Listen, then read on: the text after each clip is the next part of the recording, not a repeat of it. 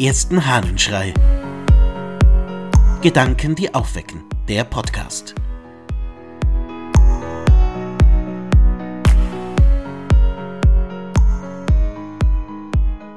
Arznei fürs Leben.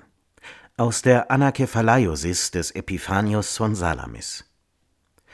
Da wir in unserem Buche die Namen aller Häresien aufzählen, ihr gottloses Treiben als verderbenbringendes Gift darstellen, zugleich aber auch die Gegenmittel angeben wollen, die den von ihrem Bisse Verwundeten zum Heil, den der Gefahr ausgesetzten aber zum Schutz und zur Verwahrung sein können, so dürften wir es wohl Panarion nennen, das heißt Arzneikästchen, zur Heilung derer, welche von dem Schlangenbisse der Häresie verwundet worden sind. Epiphanius schreibt ein Buch über Irrlehren, über Häresien, also über Meinungen, die der christlichen Lehre widerstreben, die einzelne Meinungen, einzelne Aussagen verabsolutieren und zur Verwirrung beitragen.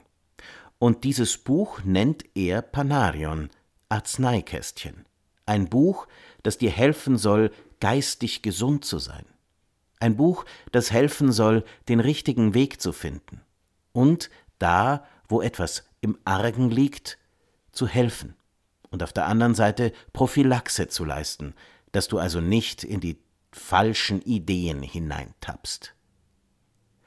Klingt das alles etwas seltsam für dich? Nun, wahrscheinlich würde heute keiner mehr ein Buch über Häresien schreiben und es als Arzneikästchen verkaufen, aber ich glaube, dass die Idee eines Buches, das Arzneikästchen ist, sehr, sehr gut ist. Welche Bücher sind es für dich?